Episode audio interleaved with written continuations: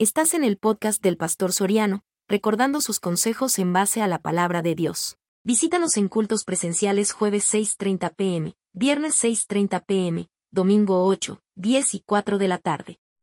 El pecado y sus implicaciones de cara al futuro. No es que nos vamos a salir con la nuestra. Y le, y le digo una cosa, los pecados míos pueden alcanzar a la próxima generación mía.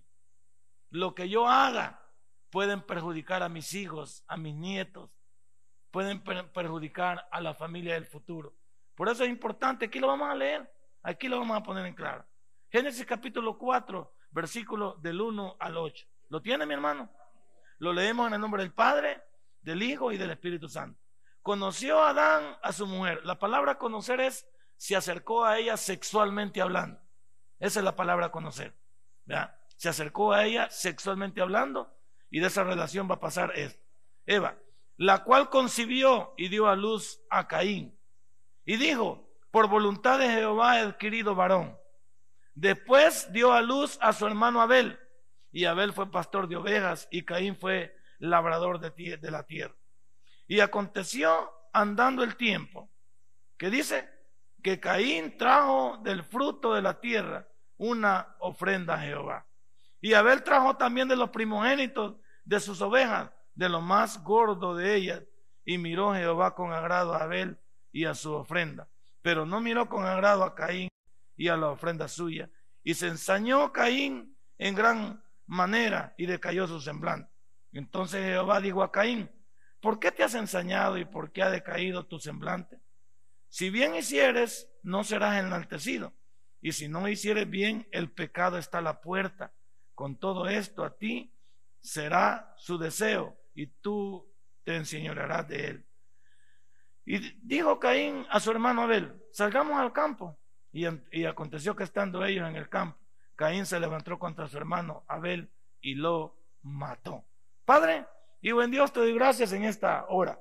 Gracias, mi Dios, te damos, porque esta noche vamos a ver el resultado en el futuro del pecado. Vamos a ver que lo que Adán y Eva hicieron en el capítulo 3 les alcanzó en un primer momento espiritualmente a ellos, muriendo espiritualmente, pero les alcanzó físicamente cuando el primer asesino y el primer asesinato y el primer asesinado fueron parte de la familia de Adán y de Eva. En el nombre de Cristo Jesús hemos. Amén y amén. Hermano, una de las cosas que podemos entender cuando leemos porciones como estas. Y usted ha venido o ha escuchado los dos sermones anteriores, porque esta es una cadena que, tratamos de predicar para que usted tuviera el conocimiento de lo que el pecado ocasiona en la familia y en cada ser humano. Usted se dará cuenta que todas estas cosas que hemos leído en el capítulo 4 se pudieran haber evitado, sí o no, sí. Por eso yo le puse aquí. ¿Cuánto de lo que sucede en este capítulo se pudo haber evitado. Sí, se pudo haber evitado. Pero ¿por qué no se evitó? Porque no se pensó y no se tomó en cuenta Dios en lo que se estaba haciendo. Adán y Eva en el capítulo 3 menospreciaron a la, a la serpiente que era sinónimo de Satanás y sucumbieron ante sus peticiones y por eso se descubrieron que estaban desnudos. Y vinieron en el versículo 9 del capítulo 3 y se escondieron de Dios. Pero ¿quién se puede esconder de Dios? ¿Quién puede huir de Dios? ¿Quién puede esconderse de Él cuando Dios es soberano y está en control de todo? Hoy en día, yo te, lanzo la misma pregunta a ti.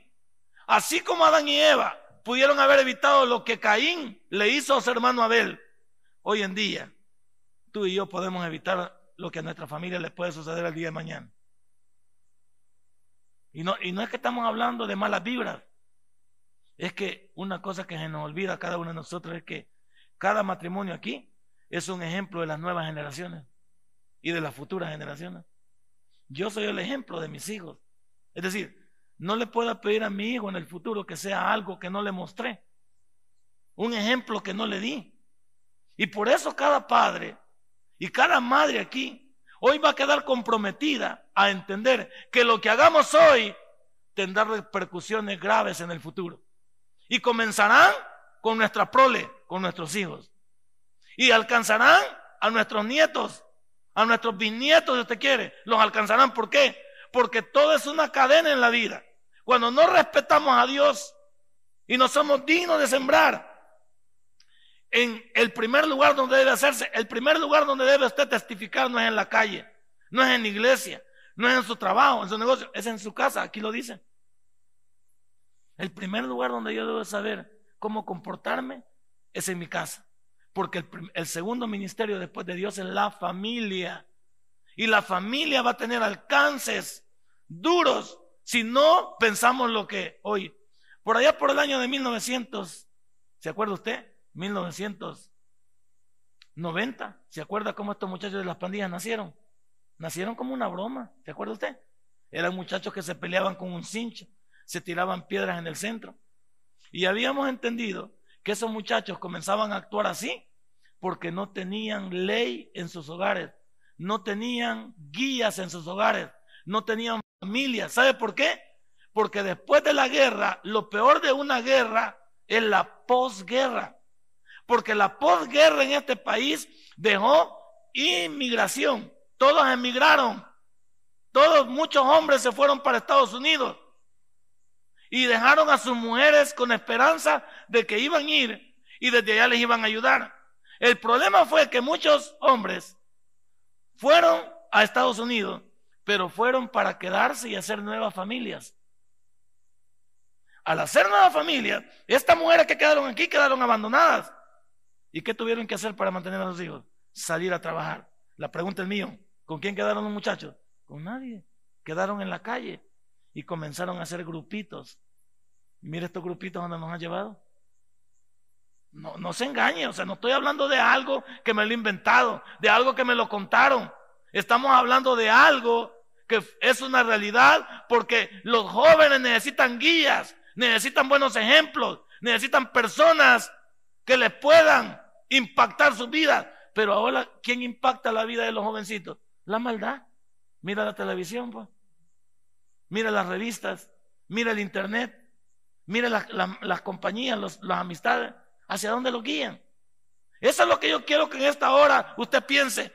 Hay cosas que hoy mismo se pueden evitar si tan solo entendemos que el pecado que hoy generemos tendrá repercusiones en el futuro. Y si hoy mismo no somos obedientes a Dios, pasará lo que pasó con Caín y Abel. Pasará lo que pasó con este joven que quedó maldito para siempre. ¿Y por qué quedó maldito? Porque Dios no comparte nada con el pecado. Y esta tarde, habiéndole predicado por la mañana el proceso y las consecuencias del pecado, hoy me planto y les digo, el pecado tiene implicaciones de cara al futuro.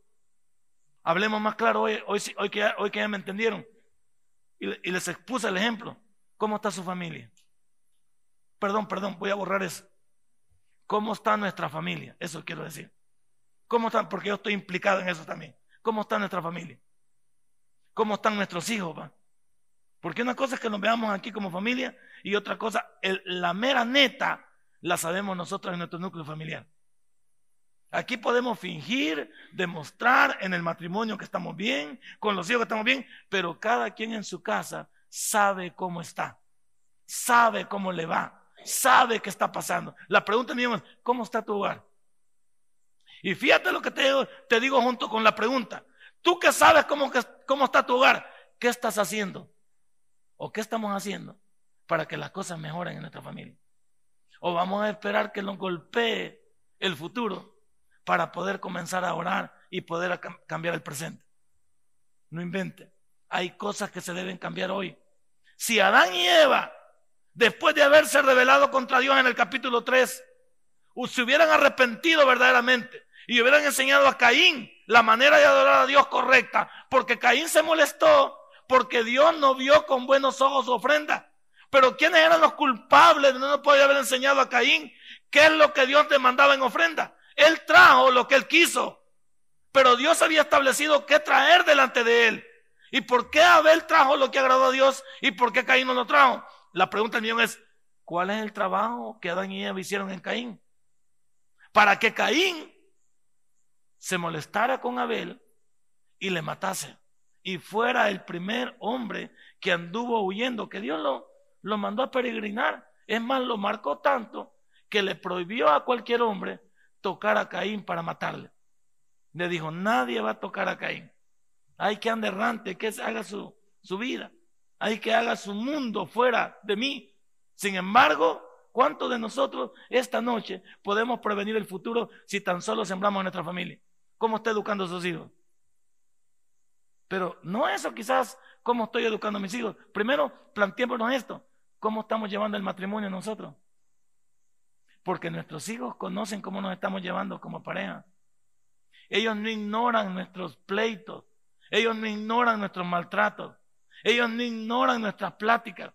Y no hay peor cosa que los hijos sepan que las cosas no están bien en el hogar, aunque nosotros digamos que están bien. Y recuerde que ellos son una copia de nosotros. En el futuro, ellos serán iguales o peores que nosotros. Voy a sacar la campanita porque los hermanos están viendo. Entonces vamos a sacar la campanita para que los hermanos estén en perfecta, en la homilía que les corresponde de las 5 de la tarde. Entonces, ¿qué estamos diciendo?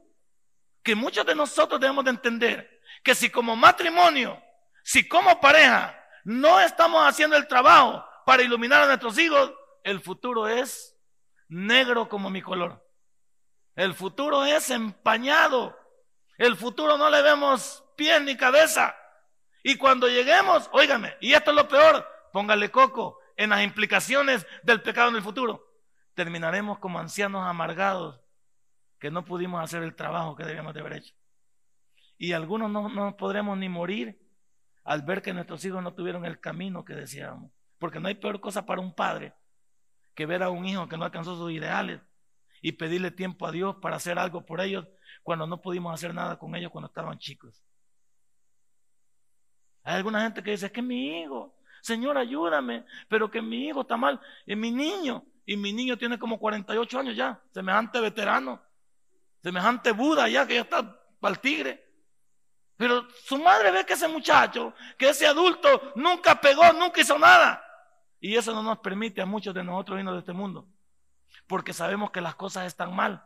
Y por eso Dios ha, prometido que en el cielo no habrá llanto, ni tristeza, ni dolor. Por eso Él no quiere que volteemos a ver hacia abajo. Porque al voltear a ver hacia abajo, en la presencia de Dios, nos daríamos cuenta de todo el desorden que hemos dejado.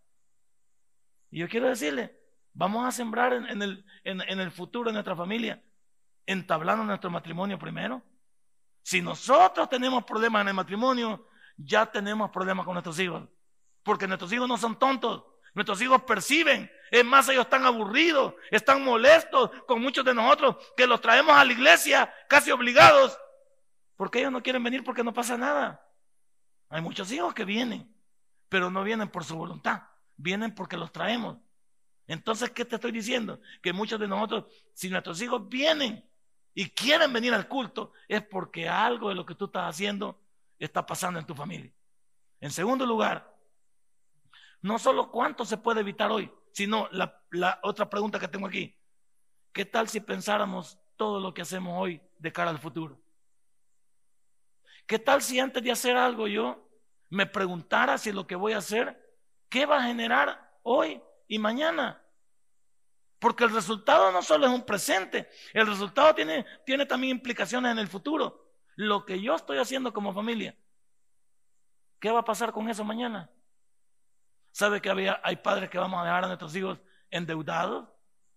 Vamos a dejar a nuestros hijos en problemados, muchas, muchas veces con enemistades que nosotros mismos buscamos.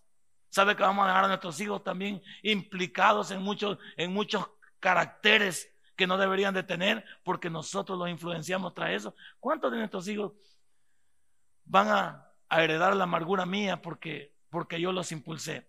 Dígase, yo les digo que aquella persona me hizo daño y ellos ya no pueden ver a esa persona porque, porque yo les dije que me caía mal o no se llevaba conmigo. ¿Cuántos también eh, nuestros hijos heredarán todo el fracaso que yo hice? Nunca alcancé mis sueños, nunca alcancé mis carreras, nunca tuve un trabajo digno y mis hijos entrarán por ese... ¿Cuántos le heredaremos eso? Yo por eso quiero que piense si lo que ahora hacemos, ¿qué implicaciones tendrá el día de mañana? Por eso yo siempre le he dicho, quizás en son de broma, pero es una verdad. Cuando usted tenga que tratar cosas delicadas, no las trate delante de los chicos. porque ellos no necesitan ser cargados a tan corta edad. Y el problema es que muchos de nosotros hablamos tanta basura delante de ellos que también los alcanza a ellos con toda la carga que nosotros tenemos. Un ejemplo, no, no, no nos alcanza las finanzas. Y comenzamos a decirle, sí, que este viejo tatarata no puede arreglar las cosas, sí que te lo gastas en todo. El niño percibe eso. Y dice, ¿cómo es que a mi mamá le falta el respeto a mi papá? ¿Por qué le habla así? Esa niña, así como abusa de, de su papá, esa niña va a abusar en el futuro. No quisiera que, que su hijo se encontrara con esa abusadora en el futuro. Una madre abusadora genera una hija abusadora también. ¿Por qué? Porque la hija ha visto que su mamá abusa de su papá. Viceversa, si yo abuso de mi mujer, si yo hago algo en contra de mi mujer, no le puedo decir a mi hijo en el futuro que respete a su mujer. Porque yo también le di un mal ejemplo de abuso para su mamá.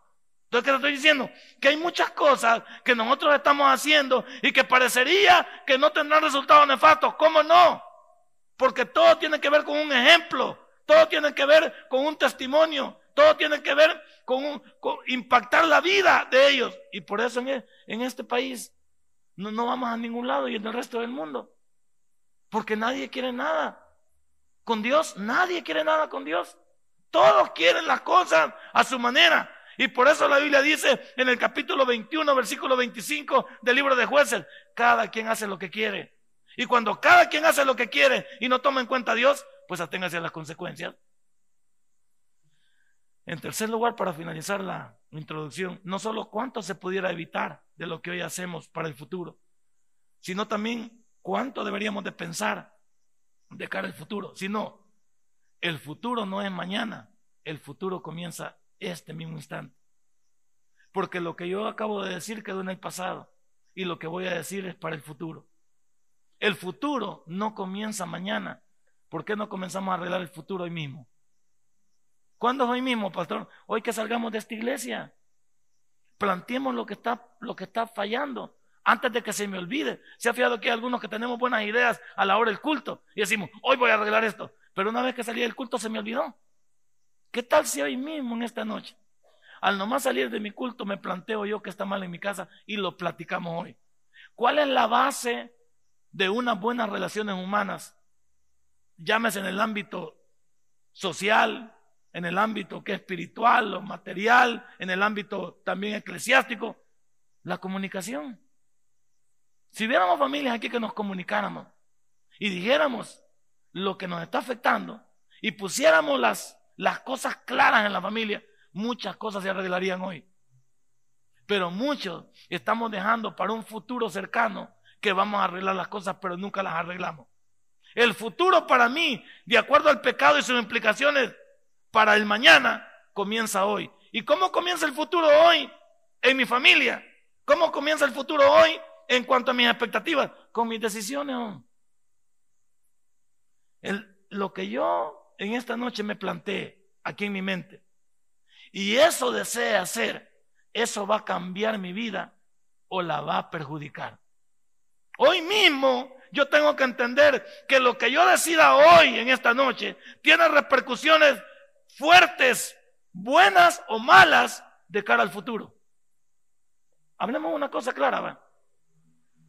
¿Cuántos aquí debemos de hablar con los chicos con respecto a su futuro para que se preparen y consigan sus objetivos en sus estudios? Estamos aquí, estamos, ya estamos a mitad de año. Solo falta julio, agosto, septiembre, ya estamos. No vaya a querer arreglar usted todo el año en septiembre si el niño necesita 20 para pasar. O sea, por favor, se da cuenta que ya llegamos a la mitad del año. Y muchos de nuestros hijos están reprobados. Pero ¿sabe qué está diciendo usted? No, es que el niño así es. ¿Cómo que el niño así es? Ya planteó usted que ha perdido cuánto vale esa colegiatura, cuánto vale la inversión en ese muchacho, cuánto cuesta él. Y no le vamos a poder decir que el año lo va a perder o lo va a malograr o no tomó nada porque simplemente no es una persona que valore lo que tiene. Pero los padres no le estamos diciendo nada. Entonces el chico piensa que está bien. ¿Qué tal si hoy hablamos eso? Y usted dice, no, un día de esto voy a hablar con ellos. ¿Cuándo va a hablar? ¿El 31 de diciembre? ¿El 30 de noviembre voy a hablar con él? Cuando ya va a ser la clausura. Y hay que ir a ayudar al maestro porque muchos de estos niños van a ir a las famosas Olimpiadas. Y algunos los van a pasar porque nosotros vamos a sobornar al maestro. Pásemelo, maestro, aunque sea de panzazo. Pero pásemelo, por favor. Ayúdeme con él. Ojalá sea la última vez que este muchacho, la última vez, y le vienen ayudando desde primero. Desde primero lo traen de panzazo. Y hoy va a querer que lo volvamos. Y, y sabe qué es lo peor. ¿Quiénes vamos a poner la cara por esos muchachos? Nosotros vamos a poner la cara por esos muchachos. Y estamos mandándole un mal mensaje al muchacho. ¿Sabe qué estamos haciendo? Que nosotros vamos a arreglar su futuro. Pero le tengo noticias. Va a haber un momento que usted y yo ya no vamos a estar. Y ellos van a estar acostumbrados a que nosotros le arreglemos el presente. Pero Dios ya nos ha llevado a nosotros y ellos van a tener que arreglar su futuro. Y no van a poder hacerlo porque nunca les enseñamos a ser productivos. ¿Se da cuenta una cosa que tenemos que arreglar hoy? Pero no lo vamos a hacer. Porque muchos de nosotros estamos dejando para mañana, para pasado mañana, para el otro mes. Hay cosas en mi vida que las tengo que arreglar hoy porque con mis decisiones tienen implicaciones para mañana. Eva, Adán y Eva no arreglaron sus cosas en su familia. No se, dieron cuenta que lo que habían hecho tenía repercusiones propias para el presente, pero repercusiones para el futuro. Según ellos, Caín y Abel no iban a a salir con una pierna más larga que la otra. Como nuestros hijos. Aquellos que tenemos tres o cuatro hijos, nos damos cuenta cuántos nuestros hijos son tan diferentes uno del otro que cualquiera de ellos aparece como la oveja negra de la familia. ¿Ya fijado que tenemos nuestros hijos? Que algunos de ellos, pues, tenemos que luchar con eso. Dos son buenos y uno es medio bueno. Uno es bueno y los, y los otros dos son malos. Ahí con los tres malos. Hay quienes no tenemos ninguna salvación. Los tres son tataratas. A los tres tenemos que llevar a cucucho. Y eso sí, ya está fregado, ¿no es cierto? Ya está desfatigado. Pero no lo quiero abatir más. Comienza nuestro sermón. Número uno. El pecado y sus implicaciones futuras tuvo un alcance inmediato en Adán y Eva. ¿Quién fue? Caín fue el primer clavo en el ataúd de la familia de Adán y Eva. Caín fue el primer clavo en el ataúd de Adán y de Eva. El texto dice que parecía en el versículo 1, mire cómo, lo, mire cómo Eva consiguió a este muchacho. Dice, y dio a luz a Caín y dijo, por voluntad de Jehová el querido varón. O sea, no estaba contenta Eva de haber quedado embarazada y tener un hijo. Y saber que era su primogénito o no era su primogénito. Imagínense. Y el primogénito era la persona que heredaba todo, era la cara de la familia para el futuro.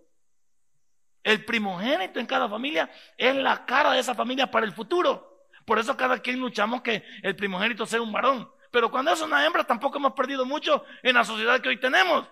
Sin embargo, quisiéramos que, que el primero de la familia soporte todo el talento para poder dirigir a la familia en el futuro cuando los padres falten. Entonces aquí cuando nació Caín, Eva se alegró, porque dijo, he adquirido un varón y Dios me lo ha regalado. Pero lo que no sabía Eva es que todo sí iba a cambiar en el versículo 8. Eso es lo que Eva no sabía. ¿Por qué? Porque yo aquí le he puesto, si Caín es el primer clavo en el ataúd de la familia de Adán y Eva, Adán y Eva se les olvidó que el futuro le llegó, que las implicaciones de su error en el capítulo 3 tuvieron alcance inmediato en el versículo 8, capítulo 4. Porque todo lo que el hombre sembrare, ellos, ¿sabe qué dijeron en el capítulo 3 del libro de, de Génesis? Si usted lo en la mañana, ve, dijo, nosotros pecamos y no morimos. Es que Dios les hablaba de una muerte espiritual, no de una muerte física. Y por el contrario, Adán y Eva comenzaron a envejecer. Tampoco se dieron cuenta que estaban envejeciendo. Y no se dieron cuenta que el error les iba a tocar por el lado más sensible de una familia. Dígame usted, espérame, esto no es cierto. ¿Cuántos hombres tenemos aquí? gloria a Dios. Los demás no sabemos qué son. Bueno, pero bendito sea Dios, si no saben qué son, gloria a Dios. Los que somos hombres aquí, no solo somos hombres, ¿cuántos hemos sido malías en el mundo? Va, gloria a Dios también. Bendito sea Dios por este hombre entero. No es cierto. aquí me voy a poner claro. No es cierto que los que tenemos hijas y hemos sido malías en el mundo, ¿qué es lo que pensamos cuando nos componemos? Que lo que nosotros hicimos no le vaya a pasar a nuestras hijas. Y, y, pegamos el grito en el cielo y nos revolcamos y nos hincamos y le decimos, Señor, que mis hijas no vayan a sufrir todo lo que yo he sembrado. Porque muchas veces las cosas no te van a pasar a ti. Para que te duela más, le van a pasar a aquellos que tú amas. Y aquí pasa lo mismo. Aquí el alcance no era que en la vida propia de Adán y Eva se iba a ejecutar, no. Se ejecutó en el primer niño que ellos tuvieron en la mano. Algo que consideraron bello, algo que consideraron de bendición, algo que pensaron, este es el futuro de mi familia y tenían un, asesino en potencia en el futuro. Tenían chineando un asesino en potencia. Ellos no lo sabían. Pero se habían olvidado que lo que habían hecho tenía repercusiones no en ellos mismos, sino que para que duela más, tiene que significarse por el lado que más le duele a uno y que uno no puede cambiar. Porque ¿cuántos cuando nuestros hijos se portan mal, uno quisiera agarrarlos del pelo y ordenarlos y poner, pero no se puede porque cada vida tiene un acto propio dentro de sí, tiene una voluntad. Entonces, voy a sacar la campanita otra vez. Y esto que estoy bien ungido, esto que estoy bien ungido, están durmiendo esto. Yo siento que estoy hasta sudando aquí, siento que casi me quemo. Y algunos hermanos están dormidos, casi me dan Venga, hermano, me dicen, no, hombre, no sean bárbaros. Qué bárbaro este hermano. Si, si yo siento que estoy, de veras, que como que estoy volando aquí arriba, pero algunos que están me están mirando. Sigamos entonces. Entonces el punto es que Adán y Eva se olvidaron de lo que habían hecho. Y Dios no se olvida de nada, pero tampoco empujó a la familia para que se equivocara. El problema es que ellos trajeron un ser humano que les iba a sacar canas. Ah, vaya, hagamos el rollito, hagamos la película bien bonita. Todos aquí en el pasado fuimos malías con nuestros padres, ¿sí o no? Y le, hicimos a nuestro papá y que mi papá me llamaba, mi mamá me llamaba y nunca hice caso. Y yo, ahora nosotros nos ponemos conocidos como que somos la Madre Teresa de Calcuta, como que no hemos hecho nada. Y yo como que soy San Martín de Porres con el, con el gato ahí, toda la cosa, como que nunca he hecho nada. Pero en el pasado, nuestros padres que nos dijeron, mira desgraciado, nos dijeron, todo lo que vos me has hecho a mí, con tus hijos lo vas a pagar, van a ver. ¿Y qué decíamos nosotros cuando nos reíamos? Ah, si yo ni me he casado. Y la gran risota. ¿Y ahora qué decimos? Y ahora que estamos metidos en este rollo, ¿qué decimos? ¿Cuánta razón tenía la viejita? Y hoy se lo decimos a nuestros hijos. Mirá, desgraciado, todo lo que vos me haces, en el futuro lo vas a pagar con tus hijos. Porque es una cadena que no se detiene. Porque es algo que va pasando de generación en generación. Pero esto se puede evitar. ¿Cuándo se puede evitar? Cuando nosotros somos capaces de orientarnos de parte de Dios y vivir bajo su voluntad. Caín quizá no tenía el ejemplo en su familia, no tenía el punto máximo de llamarlo para que fuera un seguidor de Dios. Ahora, aquí un ejemplo de cómo nacer, pues. El ejemplo de Caín en la familia de Adán y de Eva es un ejemplo para la familia del tabernáculo de Merliot de cómo no vivir porque parecía que Adán y Eva no le enseñaban a su hijo a ser temeroso de Dios. Y pasen eso, ¿sí o no? ¿Sí o no que en la familia, algunos de nosotros que tenemos hijos, que a uno le permitimos más libertad que al otro? ¿Y qué error cometemos cuando somos permisivos, tolerantes y cuando nosotros tenemos preferencias en un hijo? No se le olvide que cuando hay preferencias sobre un hijo, ese se va a saltar la barda. O son todos en la cama o todos en el suelo. Y hay veces cuando peleo con esta loca que tengo ahí todavía, que ya tiene 25 años, y se me pone al brinco, le digo una sola palabra.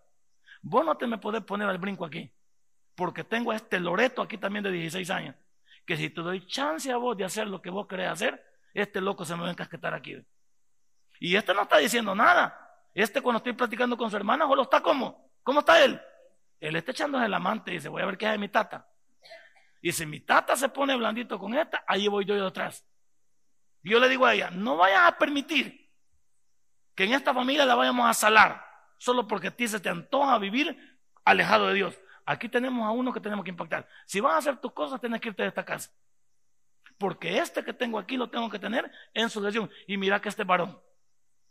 Este varón y es, otro lío. Así que déjame a mí mi problema y no me dejes problemas para el futuro.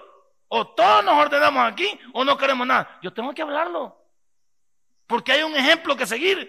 Entonces aquí parecía que Adán y Eva no, no entendieron la vida de Caín. Un ejemplo de cómo nacer. ¿Por qué es que a Abel le enseñaron cómo adorar a Dios y a Caín no se lo enseñaron? Es que usted se ha fijado que muchas veces, como le dije, como lo que pasaba con, con Isaac y con quién? ¿Y Raquel o Rebeca? No, no, pero la familia de, Isaac, ¿quién es la esposa de él? ¿Raquel o Rebeca? Rebeca, va. Ellas tenían su preferido, ¿sí o no? Uno prefería a Esaú y otro prefería a Isaac, a, Jacob. Y ahí hubo una pelea, pues. ¿Qué, qué, llegó a esa pelea? Llegó a que la mamá indujera a su hijo Jacob a mentirle a su papá y engañarlo. Y eso levantó que su hermano perdiera la bendición y lo sentenciara a muerte a Jacob. ¿Se pudo haber evitado eso? Sí. Pero como en la familia no se tratan las cosas bajo la voluntad de Dios, un ejemplo de cómo no hacer. Yo tengo cuidado porque en esta iglesia yo represento ser un papá, un padre de familia, represento un pastor, represento un esposo. O sea, yo tengo muchas facetas que cumplir aquí, que todas debo de cumplirlas a la estatura de Cristo si no pretendo equivocarme y echar a perder todo lo que Dios quiere hacer a través de mí. Yo debo de pensarlo. No hay cosas aquí. A mí es que no me, no es que no me importe lo que la gente diga. Claro que me importa lo que la gente diga, porque de eso depende el futuro de este ministerio. ¿Cómo que no? Ahora, ¿se podría haber evitado lo que pasó con Caín y Abel? Sí. ¿Quiénes eran los encargados de evitar esto? Sus padres. Sus padres podrían haber evitado este colapso, este primer asesinato, este primer asesino y este primer asesinado. Tres cosas están convictas ahí. Están puestas ahí. El primer asesino, el primer asesinado y el primer asesinato. Imagínense. ¿Cuánto se podía haber cambiado esto? Pero Adán y Eva no lo entendieron. En segundo lugar, no solo Caín fue el primer clavo en el ataúd de, Adán y de Eva, sino que como familia en el futuro, también Noé es una historia triste también a tomar en cuenta. ¿Por qué Noé es una historia triste a tomar en cuenta? Porque mire usted, me parece que es el capítulo 6. Vaya conmigo al capítulo 6. Todo comienza bien en la vida, parece de los siervos de Dios, todo comienza bien. Aquí dice, en el versículo número 7, 7 y 8, 7 y 8 del capítulo 6. Mire lo que dice. Y dijo Jehová, como la maldad se había multiplicado, raeré sobre la faz de la tierra a los habitantes, a los hombres que he creado, desde el hombre hasta la bestia, y hasta el reptil y las aves del cielo. Pues me arrepiento de haber hecho a Dios. Aquí la palabra arrepentirse no es que Dios hubiera desconfiado de lo que había hecho, le dio dolor en el corazón, esa es la palabra aquí. La traducción es, le dolió a Dios. No es que él estaba arrepentido de lo, de lo que había hecho. La connotación es que Dios, como cualquier padre, yo puedo decir, ¿cuántos padres decimos esto? Te maldigo que seas mi hijo, pero es que yo no puedo maldecir a un hijo. Yo ya no quiero que seas mi hijo. Y de ahí, que te quites el apellido, te digo, ese payunca de nosotros son patadas de ahogado. Si un hijo es hijo tuyo, es hijo para toda la vida. Si te salió malacate, eso ya no, no, no, no vas a poder tú borrarlo de ahí. Lo que pasa aquí también es lo mismo. ¿Por qué? Porque Dios sabía que el hombre se iba a pervertir y que, y que él tenía alternativa en el futuro, pero le dolió que el hombre actuara como actuó porque Dios lo había puesto en un lugar para ser feliz a Adán y a Eva. Y Noé estaba también dentro de esta, dentro de este llamado. Pero mira el versículo 8. Mira cómo comenzó la vida de Noé. Pero Noé halló gracia ante los ojos de Jehová. ¿Se da cuenta que todo comienza bien? Si todo comienza bien. No es una triste historia, porque el, el versículo 8 del capítulo 6 dice que Noé halló gracia delante de Dios. Ahora hagamos el recorrido de la vida de Noé. Noé fue el encargado por 120 años de hablarle a un pueblo incircunciso al arrepentimiento. Construyó un arca con sus tres hijos. Metió en, esa arca a, la pareja de animales de cada especie. Metió a sus tres hijos y a sus tres nueras. Metió a su mujer. En total eran ocho personas. Ahora, vamos hacia adelante en el contexto de la historia de Noé. ¿Qué hizo al nomás bajarse del arca? Plantó una viña y se emborrachó. Qué triste historia, porque todo lo había hecho bien.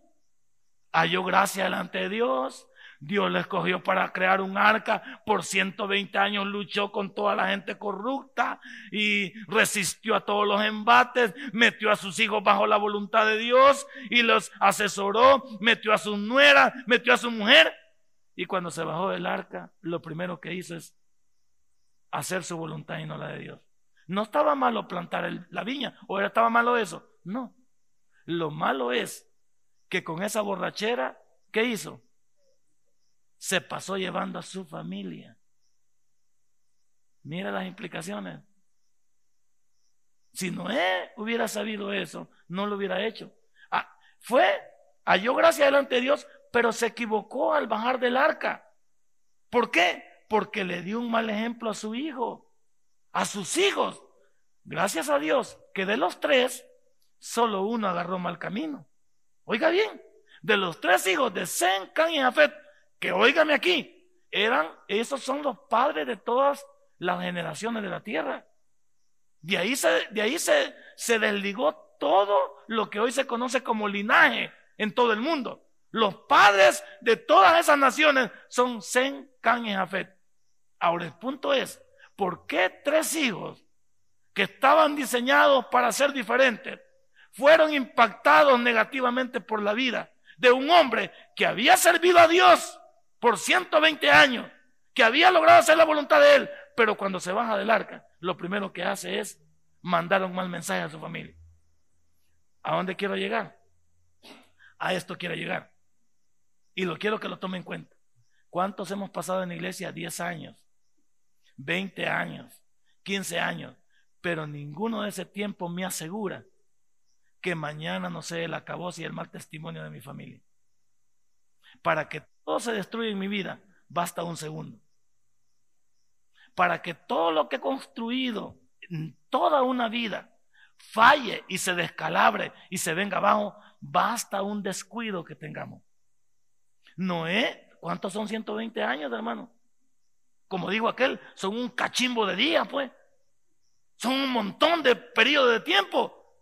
Pero no le aseguró a, a Noé que las cosas iban a marchar totalmente bien en su familia. ¿Cuánto tiempo tiene usted en esta iglesia? Ya tenemos nueve años. ¿Y cuánto de los nueve años que usted tiene aquí ha impactado la vida de los suyos? Y usted no viene, algunos no lo han ganado yo a Cristo aquí. Ustedes, algunos vienen de la central. Significa que si la central tiene 38 años de estar funcionando, ¿cuántos años tiene usted allá y aquí? Pero no ha pasado ni madre en usted ni en mí. Porque no hemos querido que las cosas se den en nuestra vida, porque somos buenos para tomar el mal ejemplo. Y hoy en el cristianismo que estamos viviendo está de moda vivir mal y vivir desordenado porque otros lo están haciendo. Pero a usted se le olvida una cosa, que todos somos, tenemos una identidad propia y que tenemos una relación personal con Dios y que cuando demos cuenta, no lo haremos colectivamente, lo haremos individualmente hablando. Ahora te pregunto, ¿cuántos somos como Noé? Una triste historia. Halló gracia delante de Dios y parecía que todo estaba bien. Aceptó el llamado de Dios para construir un arca y meter a todo lo que Dios esperaba para recrear el futuro. Resistió un diluvio. Y cuando se bajó del arca, lo primero que pensó no es en adorar a Dios, sino en rebelarse contra Él. Y aquí está el final de mi sermón.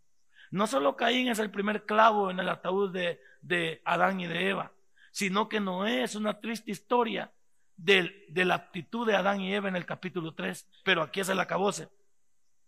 Can es una historia de inmoralidad que se pudo evitar. ¿Sabe quién es Camba? Es el hijo de Noé. Es el muchacho que vio a su padre desnudo. Pero póngame atención a esto. Y no lo quiero, no lo quiero asustar.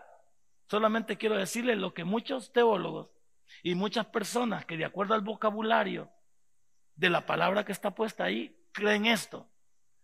Que Can fue maldito por su padre, no solo porque lo vio desnudo.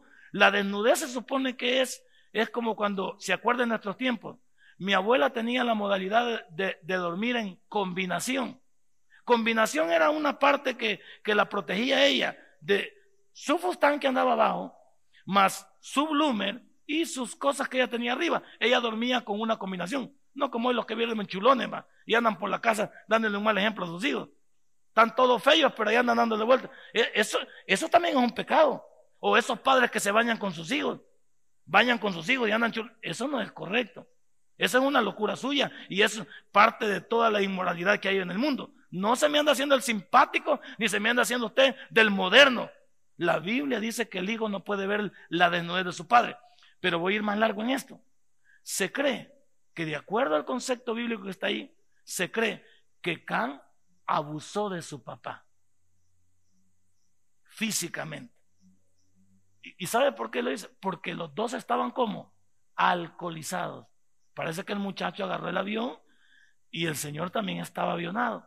Y ahí hubo un contacto sexual que se cree que pudo suceder el abuso. Por eso cuando el papá cayó en el 20 y sus hijos le contaron, porque a este muchacho lo vinieron a sacar sus dos hermanos y le dijeron que lo que estaba haciendo era incorrecto.